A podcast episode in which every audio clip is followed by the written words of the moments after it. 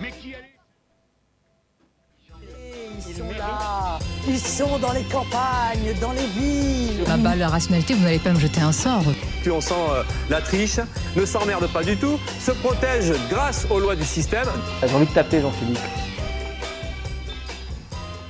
Bonjour et bienvenue pour cette nouvelle émission du Zoom, votre rendez-vous politique bimensuel sur Radio Pulsar. La vie est belle pour ma part, mais le plus important c'est toi Zerduche, donc dis-moi.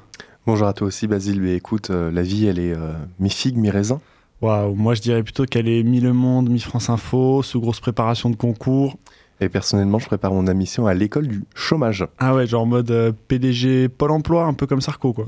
Et voilà, et dans cette épreuve, on pense très fort à Carla, car chers auditrices et auditeurs, l'ancien président de la République a prolongé son CDD d'un an dans le bracelet électronique Football Club. Oula, oula, hop, hop, l'ARCOM. Écoute, moi aussi d'ailleurs, on va faire gaffe un peu à ce que tu dis quand même. On va essayer d'avoir un semblant d'éthique journalistique.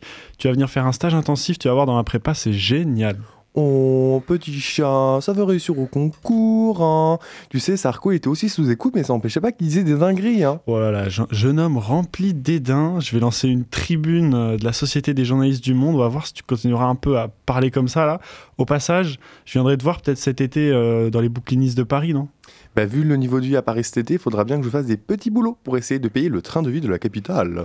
Bah déjà, euh, le train pour y aller, peut-être, ce serait pas mal. Et puis perso, cet été, avec les JO dans la capitale, ça va partir au fin fond de la Creuse, déconnecté de tout. Je suis. Je, je sais pas quoi dire. Comme Rachida Dati quand elle est venue sur le plateau DMV. Il y a beaucoup trop de références. En fait, là, je suis en train de me perdre dans les références. Waouh, waouh, waouh. Ok, bon, bref, notre, notre époque euh, ne cessera de nous surprendre. Et quand on pense à Rachida Dati dans VDM, on peut aussi pencher à Macron B2O ou Dajou Eric Ciotti. Moi, je propose. Bah, c'est sûr que euh, il faut se donner un peu de baume au cœur dans la vie, hein, parce que entre les guerres, les épidémies, les famines, si nos clowns favoris s'amusaient à rapper, alors amusons-nous à les décrypter avant tout. Waouh. Une actu décryptée toujours en équipe d'ailleurs. Est-ce que ça va, vous? Oui. Waouh, il y, a y un punch, les gars, donner. Attention, en tout cas au programme. Je pensais qu'on n'allait jamais y arriver vu les conneries que dit Basile. Euh, Liam va nous évoquer la situation euh, de santé quelque périlleuse de Joe Biden, puis Sarah va nous parler de la notion de politique dans l'Eurovision. Et on vous laissera ensuite profiter d'une petite pause musicale pour terminer la chronique de l'Eurovision, puis retour aux choses sérieuses avec la grande annonce du week-end, la fin du droit du sol à Mayotte. Lola nous expliquera la faisabilité d'un changement dans la Constitution, et Alice prendra le relais avec les puits de pétrole à Arcachon.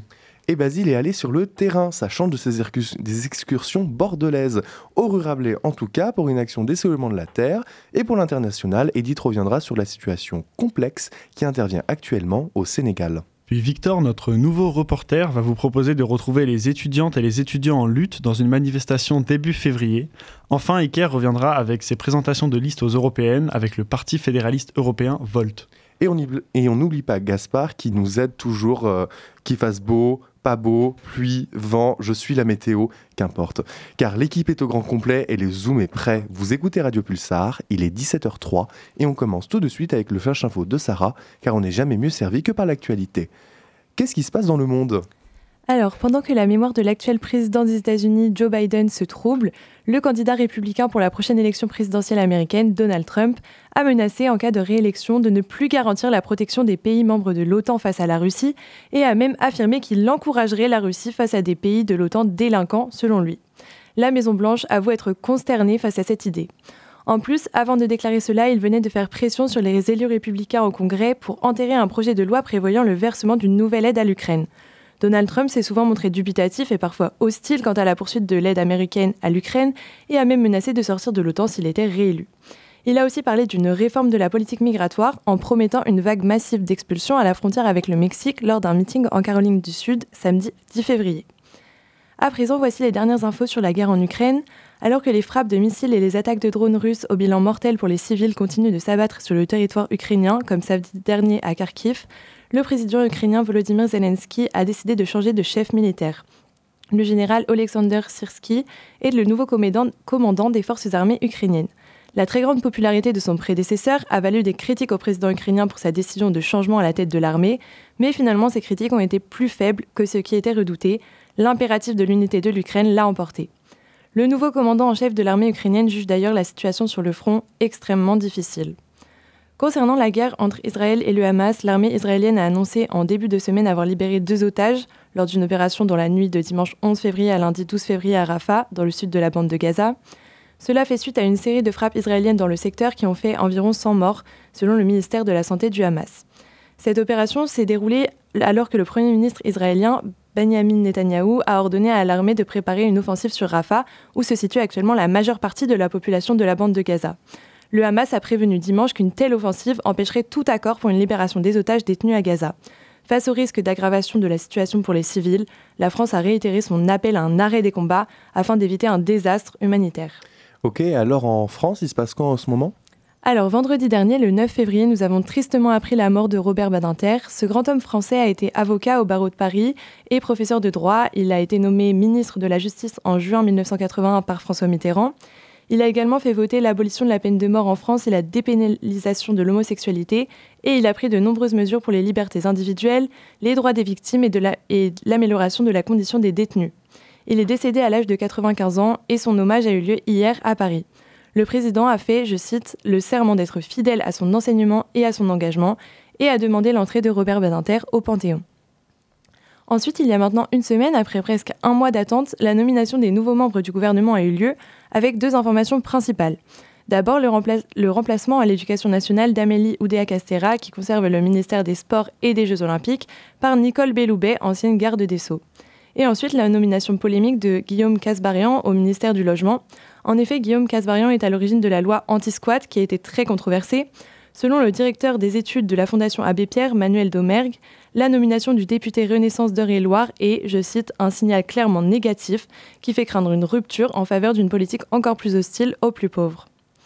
Enfin, les contrôleurs de la SNCF ont prévu de faire grève demain, vendredi 16 février, jusqu'à dimanche, le 18, pour revendiquer une revalorisation de leur salaire et pour protester contre la direction de la SNCF qui n'a pas tenu certaines promesses telles que euh, la reconnaissance de la pénibilité ou la présence obligatoire de deux contrôleurs par TGV.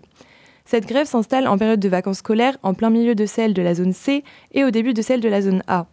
La SNCF prévoit de ne faire rouler qu'un TGV, Ouigo et Intercité sur deux. Cette grève s'annonce finalement très suivie, plus de 70% des contrôleurs auraient déposé un préavis selon les syndicats. Cependant, la SNCF essaiera d'assurer au maximum les TGV où il y a le plus de voyageurs avec une correspondance. Et pour se faire pardonner des désagréments causés, Christophe Fanichet, PDG de SNCF Voyageurs, a rappelé que l'annulation ou le changement du billet se fait sans frais et que les clients auront la possibilité d'effectuer leur prochain voyage avec une réduction de 50% sur le trajet qu'ils souhaitent. Et à Poitiers, quelles sont les actus? Alors, l'émission de France Inter, Le Grand Dimanche Soir, a été diffusée en direct de Poitiers ce dimanche 11 février devant des centaines de poids-de-vin au Théâtre Auditorium de Poitiers. La troupe de Charline Van Hoenacker n'était pas venue à Poitiers depuis 5 ans. Le plaisir n'en était que plus grand pour un public conquis par cette émission. Pendant deux heures, l'équipe présente à Poitiers a décrypté l'actualité avec humour, tout en raillant la ville, mais toujours avec bienveillance. Ensuite, les rassemblements d'agriculteurs ressurgissent dans la Vienne deux semaines après leur arrêt. Après le rassemblement prévu par la Confédération paysanne qui a eu lieu hier, mercredi 14 février à 12h à Poitiers, et qui consistait en un convoi dont l'objectif était de rejoindre la mobilisation du réseau CIVAM, Centre d'initiative pour valoriser l'agriculture et le milieu rural, devant la DRAF, Direction régionale de l'alimentation, de l'agriculture et de la forêt, c'est au tour de la coordination rurale de se mobiliser aujourd'hui. Les manifestants en tracteur se retrouvent normalement en ce moment même, vers 17h30, sur deux points de ralliement, à la demi-lune et à l'ouest de, euh, de, Poitiers et à proximité du centre commercial de Poitiers Sud. Ces deux convois rejoindront ensuite la préfecture. Ils veulent faire du bruit et de la lumière, selon le président de la coordination rurale dans la Vienne. Et enfin, un concours d'air guitare a été organisé samedi soir, le 10 février, au République Corner à Poitiers pour participer à la finale des championnats de France à Mirande au mois d'août prochain. 12 candidats et candidates étaient sur scène. Selon Mathieu Guérino, le présentateur officiel des concours Air Guitar France, le but pour le jury est de déterminer qui, parmi les candidats, joue vraiment de sa guitare invisible. La compétition était serrée et c'est le candidat surnommé Lord Scrat qui s'est qualifié à un dixième de point près. Merci Sarah pour ce flash info toujours aussi complet. Salut Liam, aujourd'hui dans le vrai ou faux, tu nous fais traverser l'Atlantique pour atterrir aux États-Unis d'Amérique. L'élection présidentielle de 2024 se rapproche de plus en plus. Et depuis une semaine maintenant, des propos tenus par l'actuel président américain, Joe Biden, ont émis des doutes quant à sa capacité de se représenter pour un nouveau mandat et la direction de la première puissance mondiale. Alors, la santé du président américain Joe Biden peut-il l'empêcher de se faire réélire? Bonjour, aujourd'hui, comme tu l'as dit Zerduche, on va au pays de l'oncle Sam où l'élection du prochain président des États-Unis aura lieu en novembre. Alors, comme on le sait, il y a deux candidats pour le rematch de 2020, à savoir Donald Trump pour le Parti républicain et Joe Biden pour le Parti démocrate. Ok, petit aparté, est-ce que vous avez une idée de l'âge médian, tous ici, autour de cette table, de l'âge des Américains? Non, 55. 50, ouais. C'est 38,9 ans, donc c'est un 38. âge, euh, ouais, c'est assez bas en fait. Enfin, un peu au-dessus de la moyenne internationale, mais pour les US, pour un pays occidental, c'est pas mal.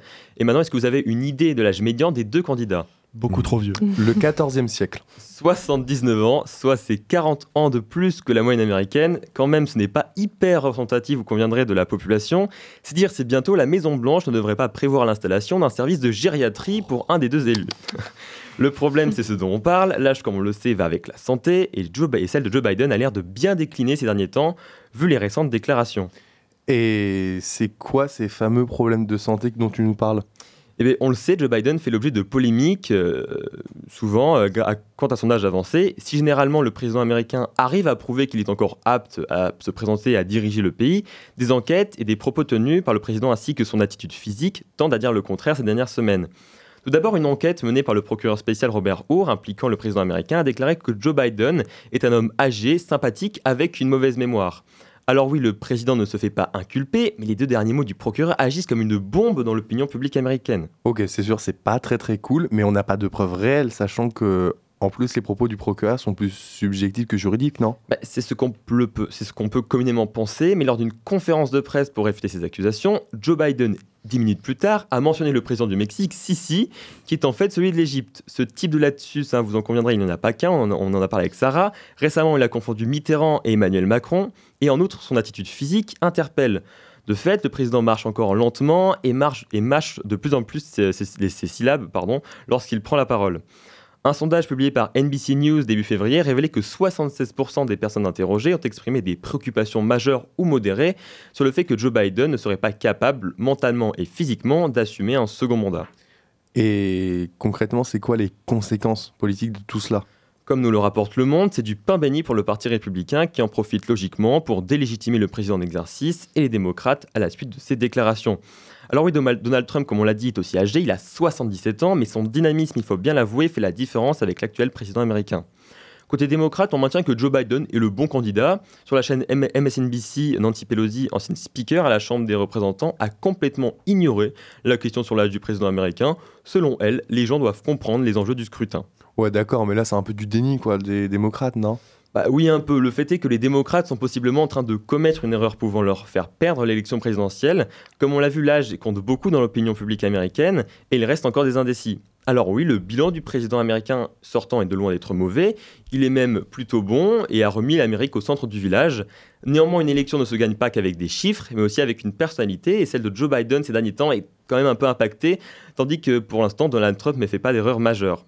Et quand on sait que ça pourrait, et quand on sait ce que pourrait causer 4 années de Trump en plus, le Parti démocrate ferait peut-être bien de réfléchir avant qu'il ne soit trop tard. Merci Liam, on sent vraiment que tu es engagé dans la vie américaine. Euh, je ça. pense que tu devrais prendre la relève chez les démocrates Ah, et te présenter en fait. Mais le seul problème c'est que bon, t'es pas millionnaire donc ça c'est un petit problème mais bon, c'est pas Déjà. très grave. Euh, je propose qu'on avance dans l'émission avec Sarah qui cette semaine euh, veut nous parler de l'Eurovision et d'Israël, c'est ça? Exactement, Basile. Mardi 6 février, il y a donc un peu plus d'une semaine, Israël a annoncé que la chanteuse Eden Golan serait la représentante du pays au concours de l'Eurovision 2024 qui se déroulera le 11 mai à Malmö, en Suède. Et en Suède, justement, des voix s'élèvent pour exclure cet état du concours. Le journal Le Monde a écrit dans une édition du 9 février qu'il déplore, je cite, l'atteinte aux droits humanitaires dans la réponse israélienne à l'attaque du Hamas. En fait, le pays est accusé par de nombreuses personnes de crimes de guerre euh, depuis cette réponse militaire. Ok, est-ce que tu peux nous rappeler rapidement ce contexte? Bien sûr. On sait que le conflit entre Israël et, la Palestine ne s'est jamais réellement arrêté. Ce sont, surtout pardon, des conflits territoriaux qu'opposent les deux peuples depuis euh, la proclamation d'Israël par David Ben Gurion le 14 mai euh, 1948. Et pour revenir à l'actualité, le 7 octobre 2023, le Hamas a attaqué Israël, faisant plus de 1000 morts et emportant 250 otages et corps. Il faut savoir que le Hamas est un groupe considéré islamiste par les États-Unis, l'Union européenne, mais aussi Israël. En réponse à cette attaque, donc, Israël mène des frappes euh, aériennes meurtrières dans la bande de Gaza et a entamé une offensive terrestre fin octobre dans le but de détruire le Hamas. Ok, et du coup tu parles de crimes de guerre mais souvent euh, c'est un terme un peu vague, est-ce que tu peux le préciser? Alors, un crime de guerre, c'est une violation grave du droit de la guerre qui est définie par différents textes fondateurs et les plus importants, euh, c'est les conventions de Genève. Elles proscrivent par exemple la torture ou le meurtre de civils et elles ont été mondialement ratifiées, ce qui signifie que tous les pays doivent les respecter. Dans ce conflit israélo-palestinien, le Hamas et Israël en ont été accusés. Le premier notamment pour son attaque du 7 octobre qui a tué une majorité euh, de civils et Israël pour plusieurs raisons, ses bombardements dans la zone euh, très densément peuplée euh, de la bande de Gaza, mais aussi le siège de Gaza qui a une famine ou le déplacement forcé de populations. L'Afrique du Sud notamment accuse Israël de violer les conventions, la Convention des Nations Unies sur le génocide de 1948. Elle a saisi avec quatre autres pays la Cour pénale internationale pour enquêter sur la situation à Gaza. Ce à quoi la Cour pénale internationale a répondu fin janvier demandant à Israël de tout faire pour empêcher un génocide. Mais maintenant qu'on a clarifié la situation, revenons à l'Eurovision. Les voix s'élèvent contre la participation d'Israël au concours, notamment en Suède, on l'a dit, depuis que l'UER, donc l'Union européenne de radio-télévision, a confirmé le 10 décembre sa participation au concours. Alors d'un côté, l'UER a annoncé que l'Eurovision était apolitique. D'un autre côté, le 13 mai 2023, euh, par exemple, France Culture titrait Eurovision 2023, le show géopolitique va accueillir 6000 spectateurs. Rappelons également que depuis l'invasion de l'Ukraine, la Russie ne fait plus partie des participants à l'Eurovision. Mais alors pourquoi Israël et la Russie ont un traitement différent? Une réponse possible, c'est que la situation en Israël est plus ambiguë qu'en Russie. En Europe, l'invasion russe euh, fait en quelque sorte consensus, alors que si Israël est accusé de crimes de guerre, le Hamas l'est aussi. L'ambassadeur israélien en Suède, euh, Ziv Nevo Kulman, a par exemple déclaré que promouvoir le boycott d'Israël, c'est soutenir les actes du Hamas. Alors, quoi qu'il en soit, dire que l'Eurovision est apolitique, je m'y risquerai pas. Et pour ce qui est du cas euh, israélien, je pense que la suite des événements ne le sera pas non plus. Comme toujours, je vous invite à vous renseigner de votre côté pour vous faire votre propre avis sur la question et je vous dis à bientôt sur les ondes de Radio Pulsar. Super, merci beaucoup pour cette chronique où tu as réussi à, je pense, jongler entre culture et politique, faisant plaisir à Zerduche et à moi. Tout à fait. Moi pour la politique, Zerduche pour la culture. Je vais continuer à rendre Zerduche heureux en lançant une pause musicale. Vous êtes toujours sur Radio Pulsar, il est 17h16 et on écoute Calvin de Miel de Montagne.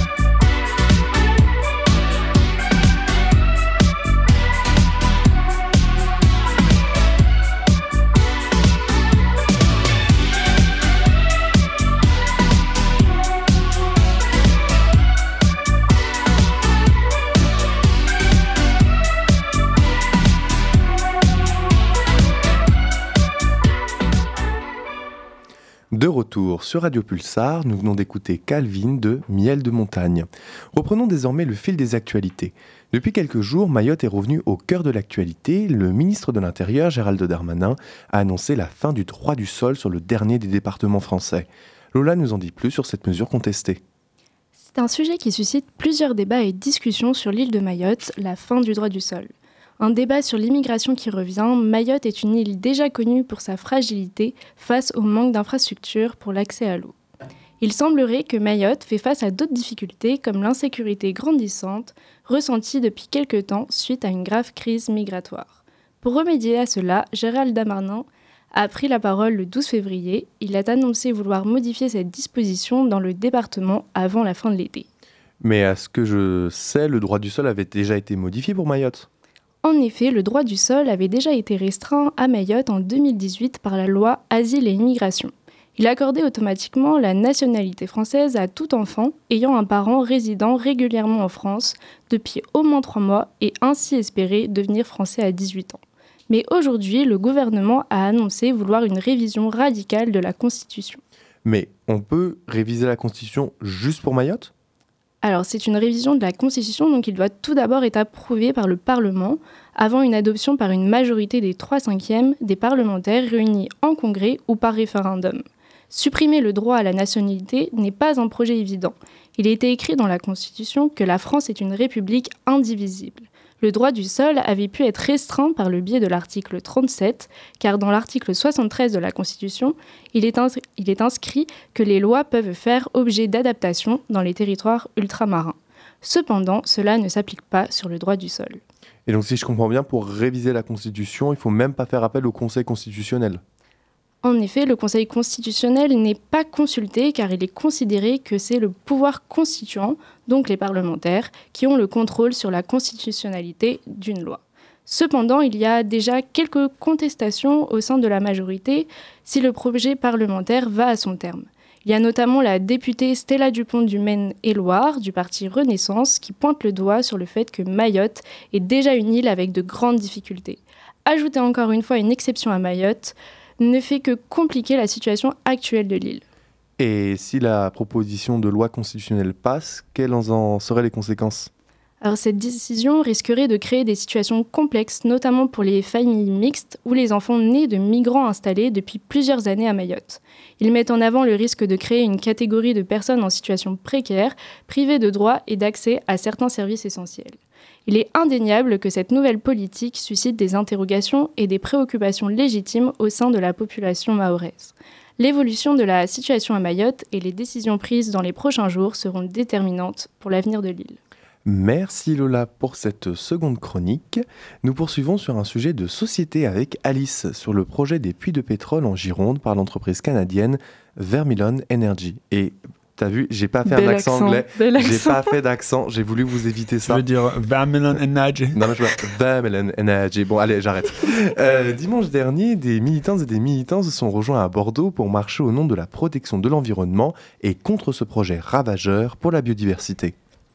Pas de sujet sur l'immigration pour moi aujourd'hui, mais j'avais plutôt envie de parler d'écologie. La France fait-elle marche arrière face aux promesses d'être dans une démarche de décarbonisation et de diminution des énergies fossiles? Le week-end dernier à Bordeaux, de nombreux militants et militantes écologistes ont répondu à l'appel à manifester du collectif Stop Pétrole Bassin d'Arcachon contre le projet de forage pétrolier en Gironde. Un projet de 8 puits de pétrole dans la forêt de Tête de Bûche, près de la dune du Pilat. Cette manifestation s'inscrit plus largement dans une mouvance écologique qui revendique plus d'engagement et de mise en œuvre de solutions concrètes euh, pour la défense de l'environnement de la part du gouvernement français. Et euh, qui est à l'origine du projet? Parce que je pense pas que c'est les sept nains Blanche-Neige qui vont juste prendre leur pioche et leur marteau pour euh, aller chercher du pétrole. Non, je pense aussi. C'est donc Vermilion Energy, l'entreprise canadienne qui est au cœur de ce projet. Elle ne manque pas d'audace pour continuer ses activités d'extraction de pétrole, car en 2023, elle avait demandé le feu vert pour forer 8 puits de pétrole donc dans la forêt de Tête de Bûche, en plus de la quarantaine déjà présente.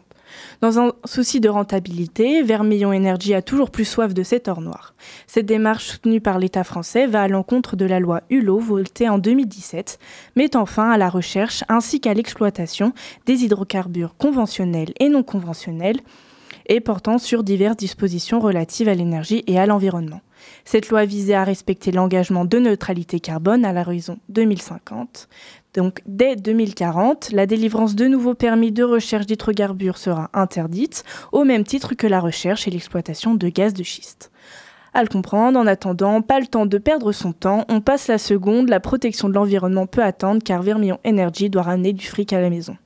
Mais là, du coup, ça insinue un peu que l'État ne suit pas vraiment ses engagements sur la juste le fait d'arrêter les énergies fossiles. Non, t'as bien compris. Voilà, eh, malin. Euh, des manifestants et des manifestantes et des associations telles que Greenpeace, Extinction Rebellion ou encore le collectif Stop Total euh, étaient présents pendant la marche dans les rues de Bordeaux et mettaient également en exergue ce décalage entre les dires du gouvernement et la réalité, notamment lors de la COP28 où la France se présentait comme un leader de la fin des énergies fossiles ou lorsqu'il évoquait son projet de sobriété énergétique.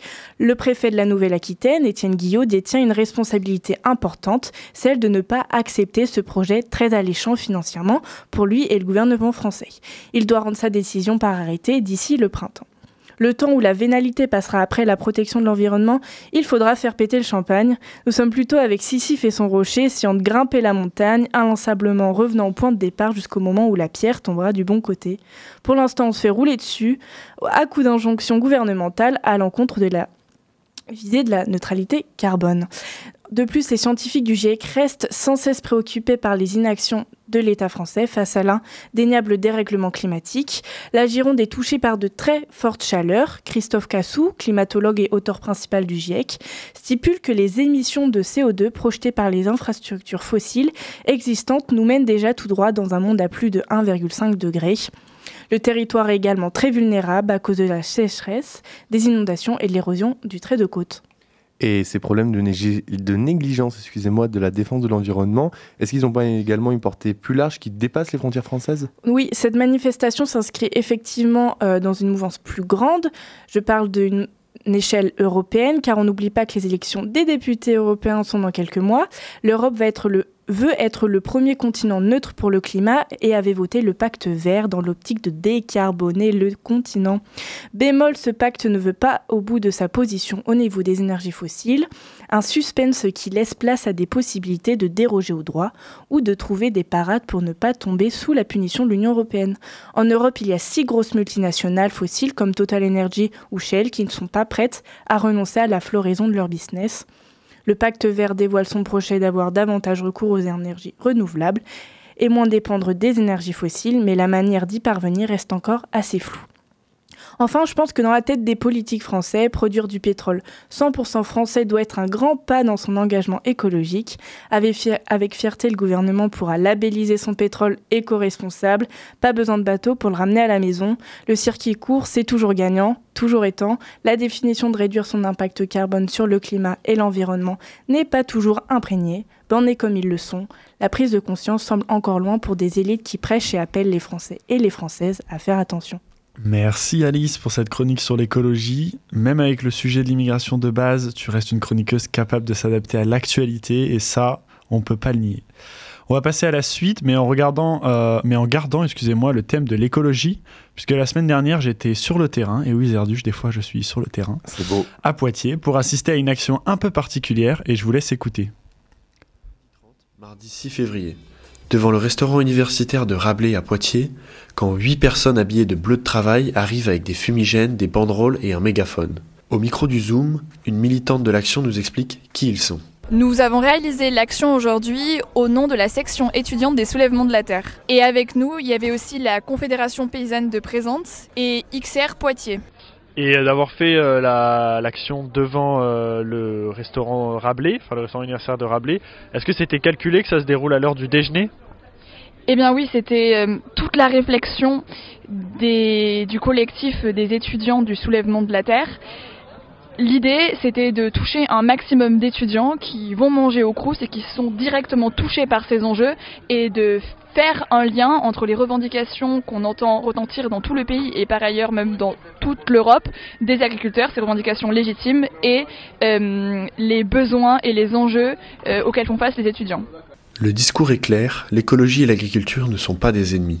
Nous, on prône justement le fait qu'on n'est pas euh, les ennemis des agriculteurs, mais ce sont eux, euh, les dirigeants de la FNSEA et le gouvernement qui choisit de ne pas mettre en place des euh, mesures de soutien et de faire en sorte que les agriculteurs puissent vivre de leur métier, qui sont responsables, pas les écolos. Au-delà de ne pas être ennemis, la précarité étudiante et paysanne se rejoignent, selon cette militante. Nous, ce qu'on constate, c'est que hum, les étudiants vivent une crise de la précarité que dernièrement, il y a notamment, on a vu euh, dans l'année précédente que le repas à 1 euro n'a pas été adopté, que tous les étudiants devraient pouvoir euh, se nourrir à un juste prix. Et on peut carrément faire le lien avec euh, les revendications paysannes où on entend des paysans qui demandent simplement de recevoir une rémunération digne pour leur métier. Pour symboliser ce lien entre paysans et étudiants, Casa, porte-parole de la Confédération paysanne, s'est joint à l'action des soulèvements de la terre. On écoute les raisons de sa participation aujourd'hui. Euh, principalement parce que la question de la bouffe, elle n'est pas, euh, elle est pas corporatiste en fait, elle n'est pas limitée au monde agricole, euh, qu'elle nous concerne tous, notamment les étudiants, ils sont à l'autre bout de la chaîne par rapport à nous. Nous on produit, et on n'arrive pas à vivre de notre euh, travail. Euh, eux, ils mangent, ils consomment et ils galèrent aussi parce qu'ils n'ont pas les moyens de s'acheter des produits de qualité. Donc euh, moi je suis à 50 km d'ici, je fais des produits que je pense être de qualité, ils sont bio, ils sont locaux, ils sont frais, etc. Et on se retrouve alors qu'on est très proche avec des gens qui sont à l'autre bout, qui n'ont pas de quoi acheter les produits en question et auxquels on refile de la merde en conserve euh, c'est absolument pas possible, il faut qu'on s'empare de ce sujet ensemble et en gros qu'on prenne en tenaille l'ensemble de la filière agro-industrielle. Prendre en tenaille, mais comment? Suite aux annonces gouvernementales, le mouvement agricole, dirigé principalement par la FNSEA, s'est arrêté. Une fin de mouvement que regrette Casa, pour qui le combat n'est pas terminé. Alors nous, à la Confédération paysanne, euh, on a l'impression que euh, nos collègues qui se sont arrêtés en route mais vont peut-être revenir se sont fait carrément arnaquer. ils sont descendus pour pouvoir vivre dignement de leur travail euh, c'est à peu près tout ce qu'on demande. Après, euh, techniquement, ça prend euh, la forme de deux revendications, qui sont la première, le fait qu'on interdise à l'ensemble de cette filière d'acheter nos produits en dessous de leur prix de revient. Alors c'est un tout petit peu technique. vous avez peut-être entendu parler des lois Egalim. Les lois Egalim, c'est du flanc. En gros, elles parlent du coût de production. le coût de production, il ne prend pas en compte le revenu des paysans. Donc nous, on demande que ce soit le prix de revient euh, c'est-à-dire coût de production plus notre euh, rémunération. Sinon après, évidemment, il ne faut pas s'étonner que les paysans puissent pas n'aient pas de revenus. Le deuxième truc, c'est les notions de libre échange. Il y a un moment, c'est un peu débile d'aller acheter au bout du monde des produits qui sont euh, produits à 10 bornes, à 50 bornes, à 100 bornes d'ici. je crois que c'est une évidence pour tout le monde. Euh, voilà, c'est à nous de faire en sorte que ça n'arrive plus. Nous, on demande l'interdiction, des, l'arrêt des accords de libre-échange, pardon, notamment du Mercosur en, ce moment, mais y compris de tous ceux qui ont été passés précédemment, et euh, qu'on interdise en gros les importations et exportations euh, d'un produit agricole si la production nationale est suffisante pour répondre à la demande. Le reportage touche à sa fin, c'était le Zoom, n'hésitez pas à nous retrouver un jeudi sur deux en direct sur Radio Pulsar, en ligne ou si vous êtes à Poitiers sur la 95.9. À très vite et n'oubliez pas, on n'est jamais mieux servi que par l'actualité. Et je suis de retour parce que c'est un reportage qui a été euh, publié aussi sur Spotify, donc et oui, il y a aussi on est une multi-usage. Bref, multi-usage. j'espère que ce reportage vous a plu malgré des sons des fois un peu euh, catastrophiques. L'émission continue et euh, c'est un vrai voyage cette semaine puisqu'on part en direction de l'Afrique de l'Ouest où euh, depuis dimanche 2 février, le pays se trouve plongé dans une crise politique après le report des élections présidentielles du 25 février au 15 décembre 2024. En effet, seulement quelques jours avant le lancement de la campagne présidentielle, Macky Sall, chef d'État actuel du Sénégal, a annoncé le report de ces élections. Elles sont ainsi suspendues à la suite d'une loi report adoptée par l'Assemblée nationale avec 105 voix pour et une contre. Mais attention avec ce résultat, car il ne faut pas oublier que les forces de l'ordre sénégalaises sont intervenues pour mettre dehors tous les députés de l'opposition. Le vote a donc été effectué sans débat et pas de manière très très démocratique. Donc là, tu es en train de nous dire que le président sénégalais, il a reculé la date des prochaines élections comme ça. Euh, Est-ce que tu peux nous expliquer un peu pourquoi, dans quel intérêt euh En fait, le Sénégal est vanté comme le pôle de stabilité au cœur d'une région chaotique avec un processus démocratique bien plus avancé que dans ses pays voisins. En 2012, Macky Sall arrive au pouvoir et ce dernier justifie la suspension des élections présidentielles comme quelque chose de nécessaire pour éviter la crise. Il affirme, je cite, qu'il souhaite, un, passage de relais dans la douceur et dans la paix et que ça permettra de tenir des élections inclusives et transparentes. Il assure également ne pas vouloir s'accrocher au pouvoir et que sa position pour les prochaines élections reste inchangée, il ne se représentera pas. Ok, donc au-delà du fait que ça n'a pas l'air vraiment très démocratique, comment les autres candidats à l'élection présidentielle ont réagi Parce que ça a dû engendrer quand même pas mal de désaccords, non? Ouais. Et notons que ces dernières années, de nombreux candidats ont été écartés du scrutin pour des motifs de troubles. Le principal adversaire du président, Ousmane Sonko, est arrêté en 2021 avec comme motif trouble à l'ordre public après avoir appelé à l'insurrection. Il dénonce la relation entre Macky Sall et la France. C'est l'un des principaux partenaires du Sénégal et elle possède de nombreuses bases militaires dans ce pays. Il exprime un désir de rupture et une volonté d'émancipation vis-à-vis de celle-ci. Vous l'aurez donc compris, Ousmane Sanko n'est donc pas très favorable à ce report d'élection. Pour ce qui est des autres candidats, certains affirment qu'ils attaqueront en justice le décret présidentiel. C'est notamment le cas de Tierno Alassane Sall, un président, un candidat indépendant. Tous souhaitent alors le maintien des élections le 25 février prochain. Donc les candidats sont pas pour, mais côté euh, population, elle en pense quoi un peu euh? Rappelons que la société civile dénonce ces dernières années les abus du gouvernement. Elle critique les services publics insuffisants, les problèmes économiques et remet en cause la relation France-Sénégal. Déjà en 2021, lors de l'arrestation d'Ousmane Sonko, on assistait à plusieurs soulèvements de population. Alors quand Macky Sall a annoncé rester au pouvoir, le peuple a réagi. Des manifestations ont éclaté dans plusieurs villes du pays avec des slogans tels que Macky Sall dictateur. L'opposition parle de coup d'État constitutionnel et de dérive autoritaire. Le gouvernement a coupé l'accès à Internet et réprimande tout rassemblement. De nombreuses confrontations ont donc eu lieu entre les forces de l'ordre et les manifestants. Trois personnes sont mortes à la suite de ces affrontements. Mais la population n'est pas la seule à se rebeller. L'Église catholique de Dakar a aussi affirmé qu'elle était opposée à ce troisième mandat illégitime. La France, l'Union européenne et la CDAO, donc la communauté économique des États de l'Afrique de l'Ouest, expriment aussi leur inquiétude face au comportement autoritariste de Macky Sall. Merci Edith de nous avoir évoqué la situation au Sénégal que l'on suivra du plus près possible durant les prochains mois. Place désormais à notre second interlude musical et un reportage, car oui, le Zoom, c'est aussi du terrain. Mais franchement, Basile, il faut arrêter de se vanter comme ça. hein. Bah, On fait du terrain, on fait du terrain, qu'est-ce que je te dise? Bah écoute, c'est très bien. Je... Tu veux un bon point? Genre un petit chocolat? Ouais, Non. je veux un Kinder.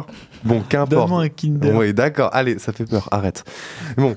Tout ça pour dire que Victor était le 1er février au blocage de la faculté de sciences humaines et arts, puis à la manifestation de l'éducation dans l'après-midi.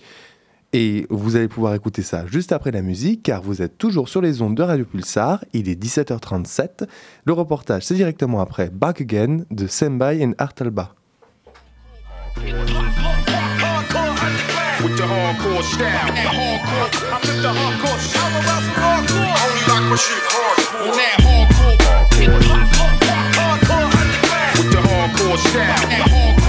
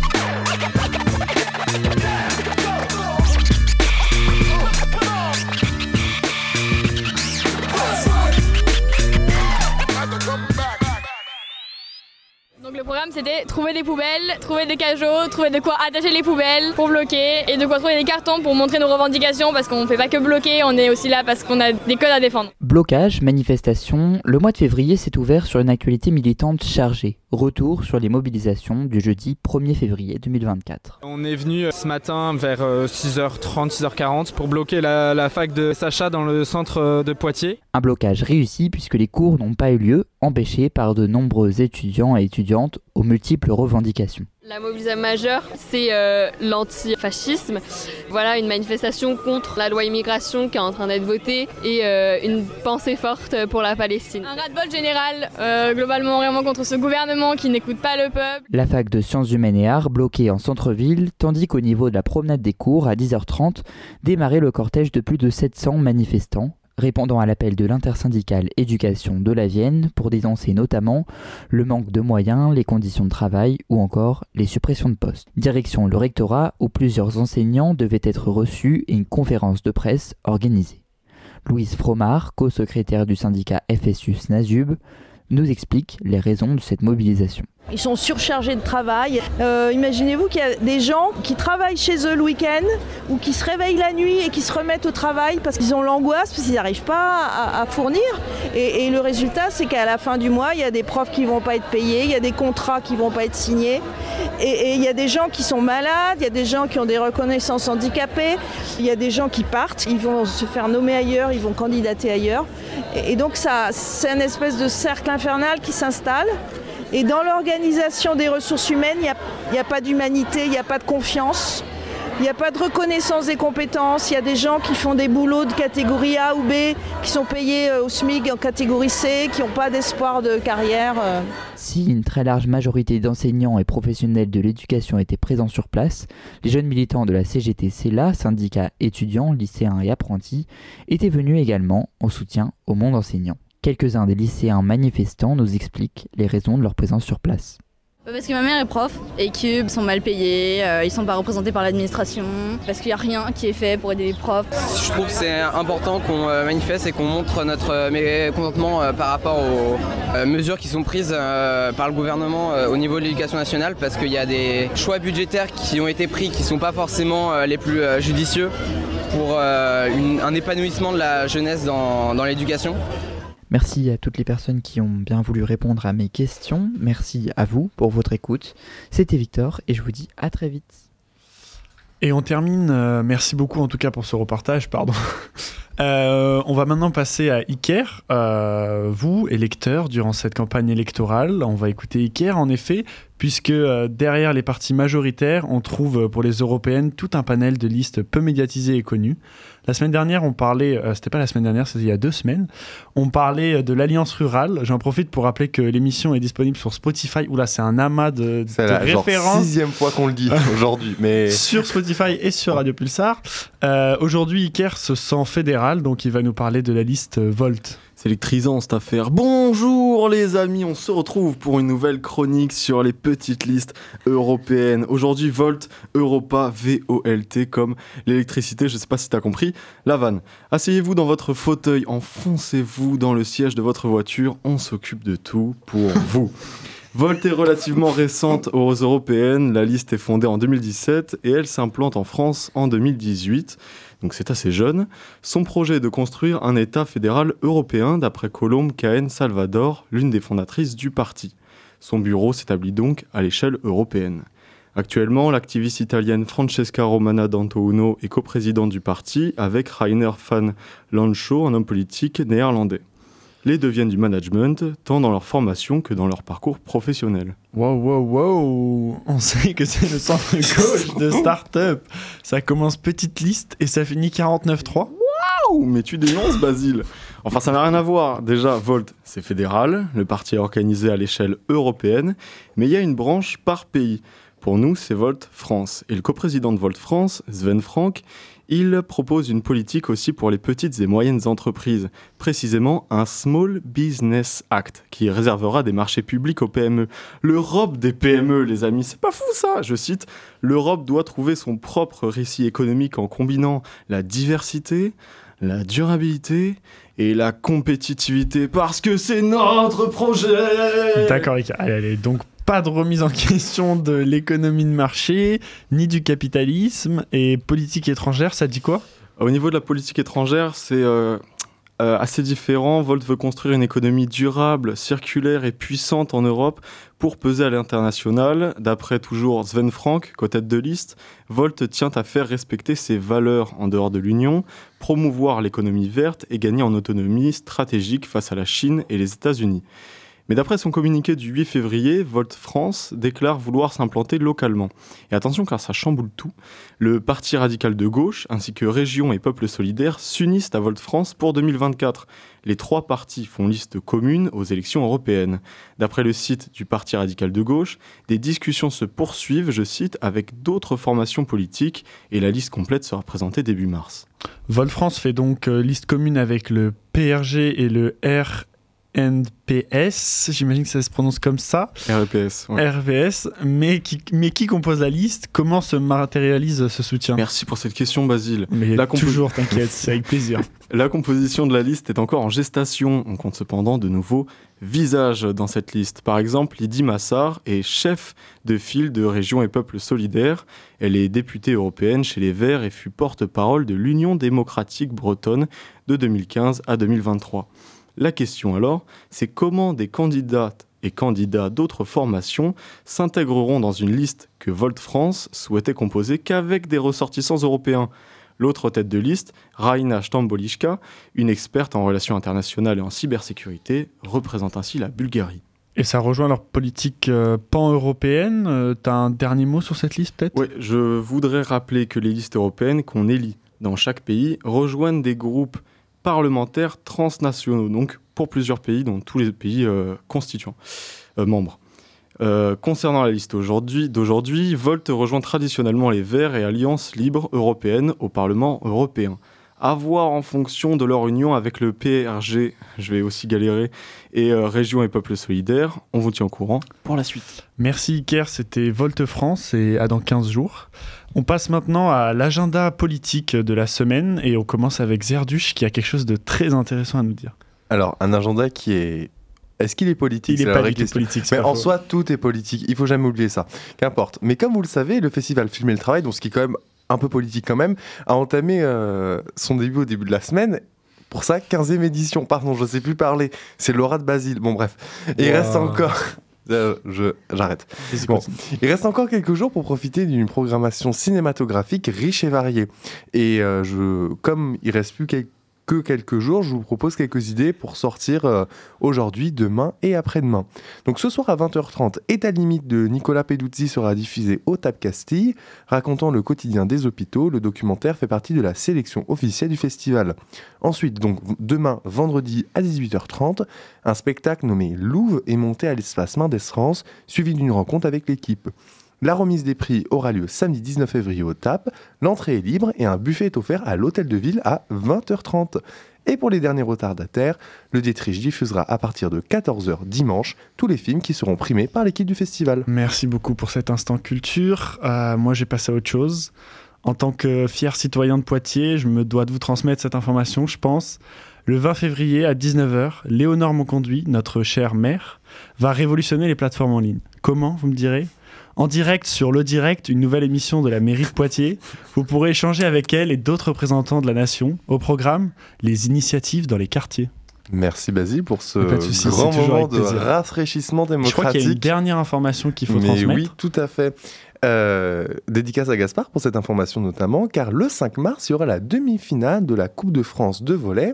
Euh, donc Poitiers jouera contre Mo- Montpellier et euh, ce sera au... Non mais il y a une façon de le...